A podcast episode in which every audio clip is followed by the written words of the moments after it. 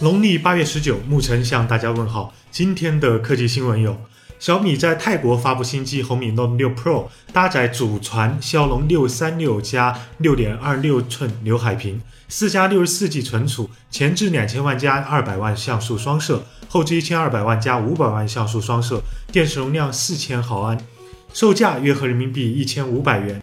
此外，网上流出了小米新机系统截图，左侧有一颗独立的 AI 按键。据称，这款升降模块的手机会叫 Lex，碰瓷 vivo 的 Next。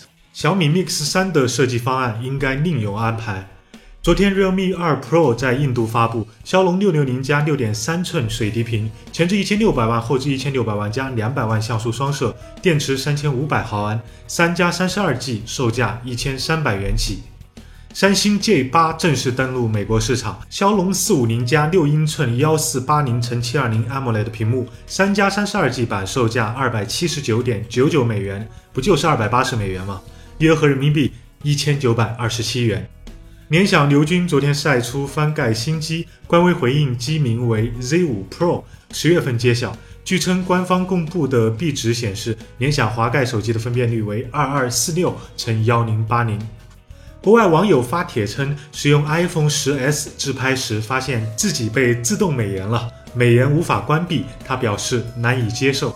OPPO、vivo 表示情绪很稳定。就在今天，在支付宝合作推出的江苏政务小程序里面，电子结婚证正式上线，可以用来办理出生证明、迁移户口、购房贷款等。今天做个小调查，你今年多大？结婚了吗？觉得视频还不错的话，欢迎点击订阅关注我们。你还可以添加公众号 vizu 投票留言上墙，掌握最新科技动态。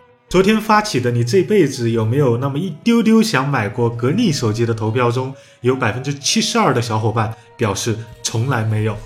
极简又拉风，每天一分钟。